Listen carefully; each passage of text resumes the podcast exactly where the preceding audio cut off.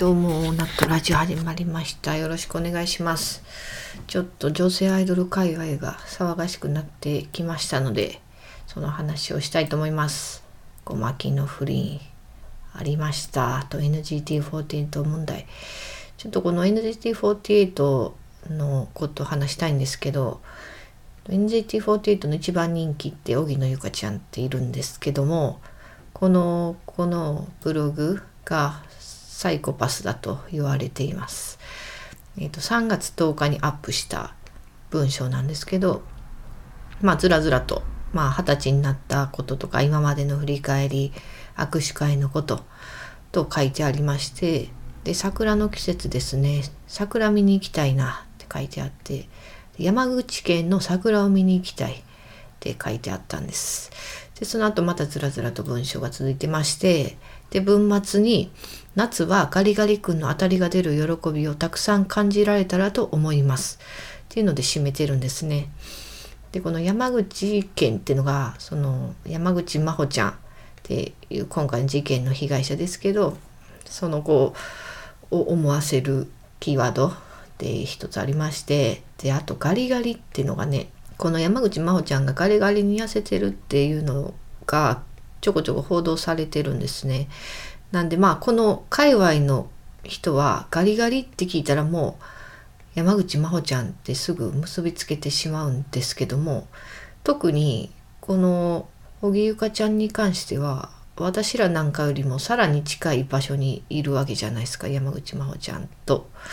それでこのガリガリっていうキーワードを使うんかなっていうので、うん、ちょっと疑問を持った人がいっぱいいてちょっと騒がれてます。そうあと山口真帆ちゃんの旧芸名がさくら真帆ちゃんっていうんですね。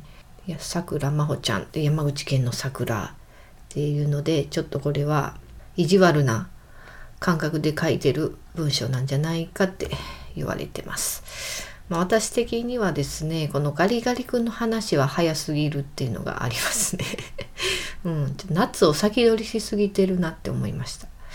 そうまだ春もちゃんと来てないなんならうちの近辺で桜もまだですしそれに加えてこの問題がまだ収束してないのにもう夏のこと考えてんのっていう疑問がまず湧きましたね。うん、ピンポイントでガリガリ君っていうのも確かにめちゃくちゃ引っかかります。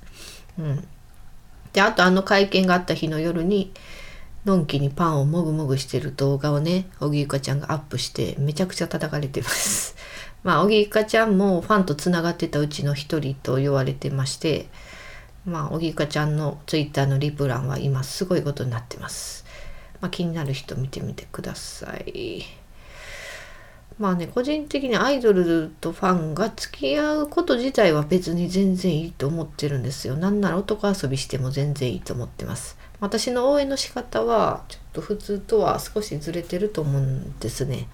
まあ例えば私の大好きな Perfume を例に出しますと、まあ、こんなこと絶対にないと思うんですけど Perfume 歌手歌過去に関係を持った男たち一覧なんつうもんが発表されたとしたらもう最高って思うんですね。うん、もう細かくチェックしてなならその相手のこともちょっと好きになると思います。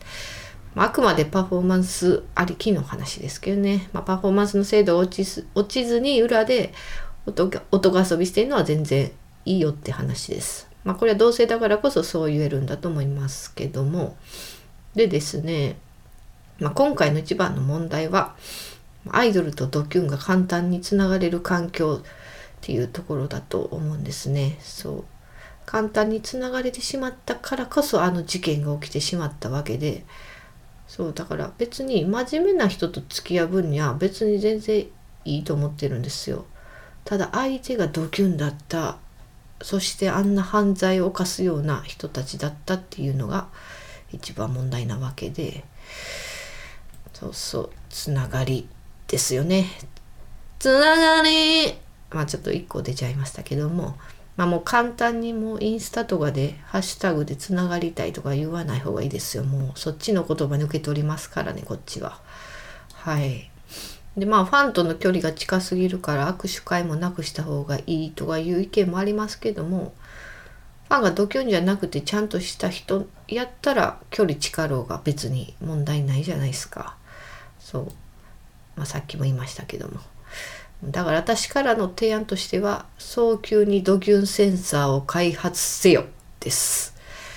アイドルの中には10代の女の子もいますからそれに大人の男が言葉巧みに近づいてくるわけですよ。ほんでドキュンかどうかの判断ができるかっていうと難しいと思います。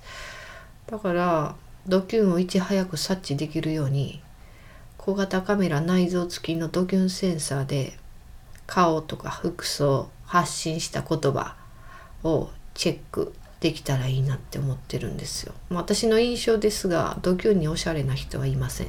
まず服装がおかしい。柄に柄を合わせてたり清潔感のない格好をしてます。あと襟足や前髪が長い人も多いです。ここでドキュンセンサーが反応して半分以上弾けます。あとドキュンに本物のイケメンイケメンもいません。ここでも弾けます。そして NG ワードですね。必要以上に親密な言葉をかける人に反応します。寂しくないとか話聞こうかとかと個人情報を聞き出そうとする質問を NG ワードとしてドキュン生産に登録しておいてそのワードを発したらドキュン生産が反応すると。でアイドルは全員そのねドキュン生産を身につけておくんです。でアイドルの寮や劇場に屈強な男を配置しておきドキュンセンサーが反応したらそれに、えー、素早く対応できるように屈強な男が駆けつけるという仕組みです。アイドル業界と各種メーカーの方、検討のほどよろしくお願いします。私には企画料だけいただければ結構です。はい。こんな感じですね。はい。あとはですね、若者の合コン離れの記事をちょっと見まして、えー、SMBC コンシューマーファイナンスが昨年12月に発表した20代の金銭感覚についての意識調査2018によると20代の約半数にあたる47.1%が合コン離れを自覚していると回答関心がなく必要だと感じないものとして固定電話ゴルフに次ぐ3位にランクインしたっていうふうに記事にしてます。うんでですねまあ合コン私合コン結構行ってたんですよ。2628ぐらいの2年間ぐらい、うん、これはもうはっきりと婚活なんですもう軽い出会い目的なんかではなくやり目的なんかでもなくもうはっきりと婚活、うん、だから結婚視野に入れたお付き合いをできる男性を探してました。私もそうです私の周りもそうでした。うん。多分ねその合コン参加してる時のその男女の意識差っていうのは多分あったと思うんですよ。男の人はねそれこそ既婚者でもコンパしてよとかってよく言われてましたんで前の職場とかでも。いやそんなんじゃないんだと。こっちはガチで探しとんねん。っていう話は何回もしたことあるしそうそう。だから多分男性からした合コンってすごい軽い出会いって思ってるんすけど私が行ってた合コンはもう全部ガチ中のガチ。で出川みたいになっちゃいましたけどそう本当に最終目的は結婚ですよね。うん。本当に婚活です。そうそう。でまあ幸いね友達もまあ結構いろんなとこから話持ってきてくれまして割と切れ目なくコンスタントに月12回ぐらいはやってたんじゃないかなと思います。うん。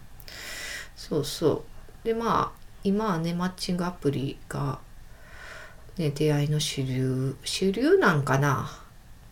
主流かは分かんないですけどまあでも私も今現在相手がいなかったら絶対やってるやろうなっていうのはありますしね。そうそう。いやもうなんならその性欲がピークに達した時に出会い系のログインログイン画面じゃないあの登録画面ちょっと眺めてることありますからね。いやでも眺めてるだけですよ。絶対もう面倒くさいからそんなしないですけど。うん。本当にあの月にいや月に1回もないか、うん、性欲がピークに達する日ってあるじゃないですか。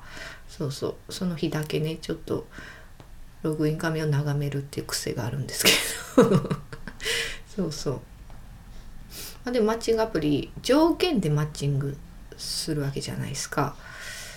だからそこに何入れるかっていうと、まあ、私やったら多分 Perfume とかになってくると思うんですけどでもそれで出会っても多分好みの人すごい合う人来るかって言ったら結構ハテナで。うん。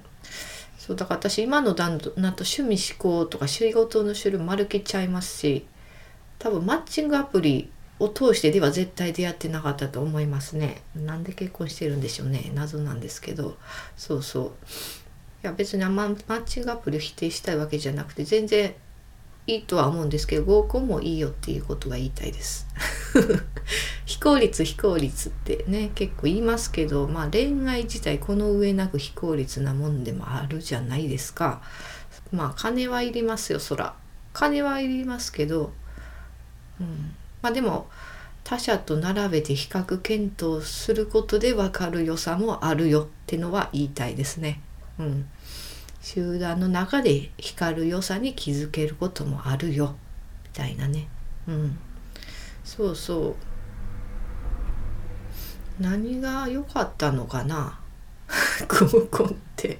うん、でもね一定以上信用があるっていうのはあるんですよ。やっぱ友達の友達が来るんで、うん、そんなめちゃくちゃな人は基本は来ないだろうっていうのはありましたよね。うん、あとやっぱり近い友達が持ってきた話で行ったコンパの方が楽しい率は高いですよね。うん。そうですね。まあいろんな人いましたよね。懐かしいな。結構ほんまに合コンでくっついたうん、くっついて結婚した人結構いますしね。私と旦那も合コンやしで私と前の彼氏で開いた合コンで結婚した子もいるんですよ。そうそう。だからそんなに悪いもんでもないよ。ってのは言いたいですね。そうそう。そういう私あの姉といとこと一緒に行ったこともあるんですよ。合コン。だから女性陣4人中親族3人っていうパターンもあったんですけど。そうそうそう。そんなんもあったよ、うん、でもあれはあれでね楽しかったので。うん。そんな無駄もいいよって話です。あとはそうですね。ちょっと恋愛自慢のコーナーでも始めようかなと思ってまして。そうもっとみんな自慢したいんじゃないかなって思ってるんですよ。でもあの SNS とかで自慢した嫌われるだけじゃないですか。うん、だからもう匿名で。そう。だから過去の恋愛でもいいし現在進行形の恋愛でもいいし私こんないい女でしたとかこんな尽くしてましたとかこんなデートしてましたとかいや逆にもう今でも少女守ってますとかでもいいしね。うん。ちょっとそういうのを聞きたいなって思ってプリップリしたプリップリした話を聞きたい。なと思って。もうおばばは人の恋愛でしか興奮できないんで一つよろしく頼みます。